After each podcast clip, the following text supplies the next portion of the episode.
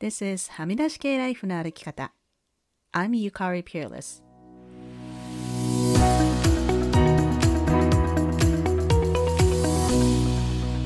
周りが決めた道からはみ出して自分だけの生き方をする人を応援するポッドキャスト。はみ出し系ライフの歩き方。Welcome to episode 175. こんにちは、ピアレスゆかりです。いつもはみらいを聞いてくださってありがとうございます。すっかり夏は終わってしまって、ビクトリアは今週は雨続きでした。季節の変わり目ということで体調を崩しやすい時期ですので皆さんお気をつけください。さて今週はソロ会なんですが、何について話そうかなと思っていた時に、ちょうど聞いたポッドキャストで友情の話をしていたので、今週は友情について話そうと思います。このポッドキャストは NPR、アメリカの公共ラジオ局ですね、でやっている Invisibilia というポッドキャストで、今シーズンはずっと友情をテーマにやっていくそうなので、今後のエピソードも楽しみなんですが、第1回目のテーマは Ghosting でした。Ghosting というのは、まあ、お化けのゴーストという意味の単語ですけれども、ちょっと調べてみると、2000年くらいから使われ出した表現だそうです。Ghosting ってどういうことかというと、まあ、恋愛なので、相手に何も言わずに連絡を取らなくなること。お化けのようにこう 消えていってしまうみたいなニュアンスだと思うんですけれども、日本語ですと自然消滅という言い方が一番近いニュアンスだと思います。まあね、今オンラインデーティングとかが一般的になったこの10年くらいでさらに頻繁になったみたいです。インビズビリアのポッドキャストでは友情関係においてのゴースティングについて話していたんですが、皆さんもそういう経験ないですか？こう仲良かった友達からこう連絡が途絶えて、こちらから連絡しても全くこう返事がないというね。まあ、私も何回かそういう経験あります。インビズビリアでリスナーの一人の人が話していたのは、まあ、その人は子供を持ちたくない女性なんですけれども、お友達が妊娠したと分かった途端に、Oh, I'm not interested とかって言って、その人と友達でいる気がしなくなったと話していて、あ、確かにそういうパターンはよくあるかもなと思いました。まあ、人間ね、人生のいろんなステージにいますから、自分と全く違うステージにいる人とは、こう、あまり共通の話がないとかっていうのはわかります。私もね、もあの小さい子供の子育てっていうステージは終わっているので、いわゆるこうママ友っていう関係の友達は最近はほとんどいないですね。まあ友達でたまたま子供がいる人っていう人はいますけど、その子供つながりのお母さんの友達っていうのはいないですね。あとはこうシングルの人がこう婚約した友達と一緒にいるとこう結婚式の話しかしないとか、逆に彼女と別れた友達といると、まあ、その人がその話しかしないとか、まあ、そういうレベルでの話の合わなさっていうのはよくあることだと思います。ただそういう時に、この人とはちょっと距離を置こうとか、まあ、それとも、この人とはもう友達でいたくないと思ってこう完全無視するかっていう、その違いはね、何なんだろうなと思いました。まあね、もちろんマウンティングばっかりしてくる人とか、こうハラスメントとか、意地悪ばっかりしてくる人とは、あの、距離をとって正解だと思うんですけれども、こう相手に全く心当たりがない場合、こうゴースティングされた側は一体何なのかわからなくて、まあ戸惑うですよね。このインビズベリアでは友情というのは、まあ、恋愛関係と違ってこう明確な始まりや終わりのマイルストーンっていうのがないので恋愛みたいにこう別れ話っていうのがないので難しいんだみたいなことを言ってました。まあ確かにそうですよね。ちょっとこの人とは合わないなと思ってる時にわざわざその人を呼び出してあなたとは合わないからもう友達でいるのやめましょうっていうのもなんかね傷つけそうだしなんかそこまでしなくてもいいんじゃないと思ってしまいます。またね、こういう会話ってとっても気まずいので、まあ避ける人が圧倒的に多いとか。あと、なんとなくね、こう、私たちは友情っていうものは一生続くものだと思い込んでるんじゃないかっていう話もありました。大人の友情の70%は7年以上続かないという研究結果もあるそうです。これはね、まさにさっきの人生のステージっていうことを考えると、まあ7年くらいのサイクルで人生のステージと環境、まあ就職とか結婚とか出産とか離婚とかでこう友人が変わっていくのはむしろ自然な気もしますね。このインビスビリアのエピソードでは、まあ、大学での親友からこうゴースティングされて、ずっとなんで連絡くれないのとこう10年近くにわたって連絡し続けた男性が、その友達が一体どうなったのかを知るという話もしていますので、もし興味のある方は聞いてみてください。これもね、よく聞くことですけど、こう大人になると友達が作りづらいって言いますよね。学生の時は家が近いとか、クラスで席が近いとかいう、そういう物理的な理由で簡単に友達になれたものですけれども、社会人になると本当の友達を作ることの難しさっていうのを感じる人も多いと思います。特に今はコロナ禍でなかなかね、こう外食したり、旅行に行ったり、こうコンサートに行ったりっていうことが難しいので、こうさらに孤独感を感じている人もいるかもしれませんね。私がこの人は自分にとって特別な友達だと思った人にやることは、やっぱり基本連絡を途絶えさせないことですかね。こう、SNS で見かけないなと思ったら、こう、最近顔見ないけど元気？って連絡するとか、やっぱりね、こう、SNS のいいねだけじゃなくて、メッセージとか、 FaceTime とか、電話とかで連絡を取るようにしています。ブレネー・ブラウンも人間というのはこうつながりを求めるようにできているんだって言っています。なので私は常に reach out していきたいと思ってますが、まあ、たまにね、音沙汰がない時もあります。そういう時はちょっと距離を置いて、あんまりね、個人的に取らないようにしています。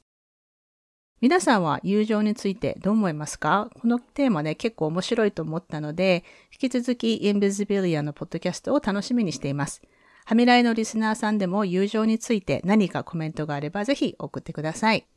さて、それでは毎週恒例のクラハ情報です。日本時間9月22日の水曜日朝7時からは、毎週やっているブレネー・ブラウンブッククラブにて、Daring Greatly を読むブッククラブで第5章を読んでいきます。そして日本時間9月23日木曜日朝9時からは、マヤ・バーダマンさんと読み解く英語 Next Level English のお部屋をやっていきます。そしてこれはもう少し先ですが、先日お話ししていた Handmaid's Tale 次女の物語について話す会は日本時間10月3日日曜日の夜11時からやります。はみらいにも過去にゲストで来ていただいたモッチー先生、それからトロントの京子さん、日本のアキコさんもスピーカーとして一緒にお話ししてくださる予定です。今ね、この日までにシーズン4まで見ようと、こう一生懸命ドラマ版を見ているとこなんですが、もうね、面白すぎて、一人で毎回こう泣いたり叫んだりしながら見てます。あの各エピソードをメモったりもしているので、結構濃い内容になると思います。ちなみにネタバレはある予定ですのでご了承ください。日本ですと Hulu で見れるようです。それからブレネー・ブラウンブッククラブですが、今週から You Are Your Best Thing の本の本のブッククラブが始まりました。黒人の方々のエッセイのアンソロジーなんですが、まあ、頭ではね、分かっているはずの黒人の方々の生活っていうのが、こう、やはりそれぞれの言葉で語られているっていうのはすごく身に染みるし、勉強にもなります。まあ、初回のブッククラブでは、こう、アメリカの黒人の人たちの生活というのは、例えばカナダでの黒人の生活とは違うし、また、こう、日本に住んでいる外国人の人たち、特に在日朝鮮人、中国人という方々の生活っていうのは、アメリカでの黒人の生活に近いものがあるかもしれないね、などという話が出て、とても有意義な時間でした。こちらのブッククラブはまだスペースがありますので、もし興味のある方はぜひお申し込みください。そして今週からもう一つのブッククラブ、Brave in the Wilderness も始まります。参加者の方はメールが届いているはずですので、届いてない場合はスパムフォルダをチェックしてみてください。また先週のエピソード、ユーコン準州の小田洋子さんとのエピソードでもお話ししましたが、カナダ在住の日本人女性のネットワークを作りました。お住まいのカナダの都市の日系団体はどんな感じか、継承語としての日本語教育はどうなっているか、また日本人へのこう先住民の方との歴史というのはどう伝えていくか、カナダに住む日本人としてこうどうやって reconciliation を進めていくかなどを、まあ、10月か11月に意見交換できたらなと思っていますので、興味のある方はこのエピソードの詳細欄からお申し込みください。さて、それでは今週のポジティブです。今週のポジティブはトロント国際映画祭で村上春樹原作の映画ドライブ・マイ・カーが見れたことです。日本の映画ってね、なかなかね、見る機会がないので、本当に貴重です。今までね、こう、バンクーバーの映画祭とかで、こう、オンラインで日本の映画を見たことはあったんですけれども、大体ね、10ドル以下だったと思うんですけど、このトロント映画祭のは26ドルでちょっとビビりました。まあもちろんね、こう映画館で見てポップコーン買ったり、コーラ買ったりとかするよりは安いし、まあアートにお金を使うのは別に全然いいんですけれども、トロント映画祭、しかもね、見る時間が4時間しかないんですよ。チケットを買って再生ボタンを押したら4時間以内で見終えないといけないとかで、これ3時間ぐらいの長い映画だったんで、ちょっとね、焦りました。普通はね、24時間とか結構余裕あると思うんですけど、まあね、しかもそういう時に限って夫が話しかけてきたりとかして、結構焦りながら見ました。いや、でもね、西島秀俊さんかっこいいですね。もう昨日何食べたを見て以来のファンなんですけれども、あと原作ともだいぶこうストーリーが違っていましたけど、こう多様なキャストですごく良いと思いました。あ本当映画って本当にいいですね。そして最後になりますが、ニュースレターは毎週日曜日に配信しています。内容はまあ私の日々の生活、そして今週読んだ本、聞いたポッドキャスト、見たテレビ、映画の話が多いです。登録されますとメールで届きますので、ぜひご登録ください。それでは今週もお聴きいただきありがとうございました。はみ出し系ライフの歩き方は、プロデューサー、ホストのピアレスゆかりが、未譲渡のコースト整理種領域であるカナダ・ブリティッシュコロンビア州ビクトリアで制作しています。はみらいへの感想、ゆかりへの質問、ご相談、今週のポジティブ、今週のブレイブなどはぜひインスタグラムゆかりピアレス、もしくははみらいのインスタアカウント、はみ出し系までお寄せください。番組へのメールははみ出し系 at gmail.com でお待ちしています。番組へのサポートは PayPal もしくは月ごとのサポートは Patreon で可能です。いつもサポートしてくださっているパトロンの皆さんありがとうございます。番組のスポンサーは随時受け付けておりますのでぜひお問い合わせください。はみらいショップの URL はすずり .jp スラッシュはみ出し系です。はみらいを気に入ってくださった方はぜひお聞きのポッドキャストアプリにてはみらいのレビューを書いていただけると嬉しいです。レビューを書いていただいた方には、はみらいステッカーをお送りしますので、住所を教えてください。さて、ここまで聞いてくださった方に今週の内緒話をお話します。今週の内緒話はですね、これ私だけなのかわからないんですけど、こう夜寝るときにこう超疲れているのであくびが出るんですけど、私あくびをすると涙がほんとボロボロ出るんですよ。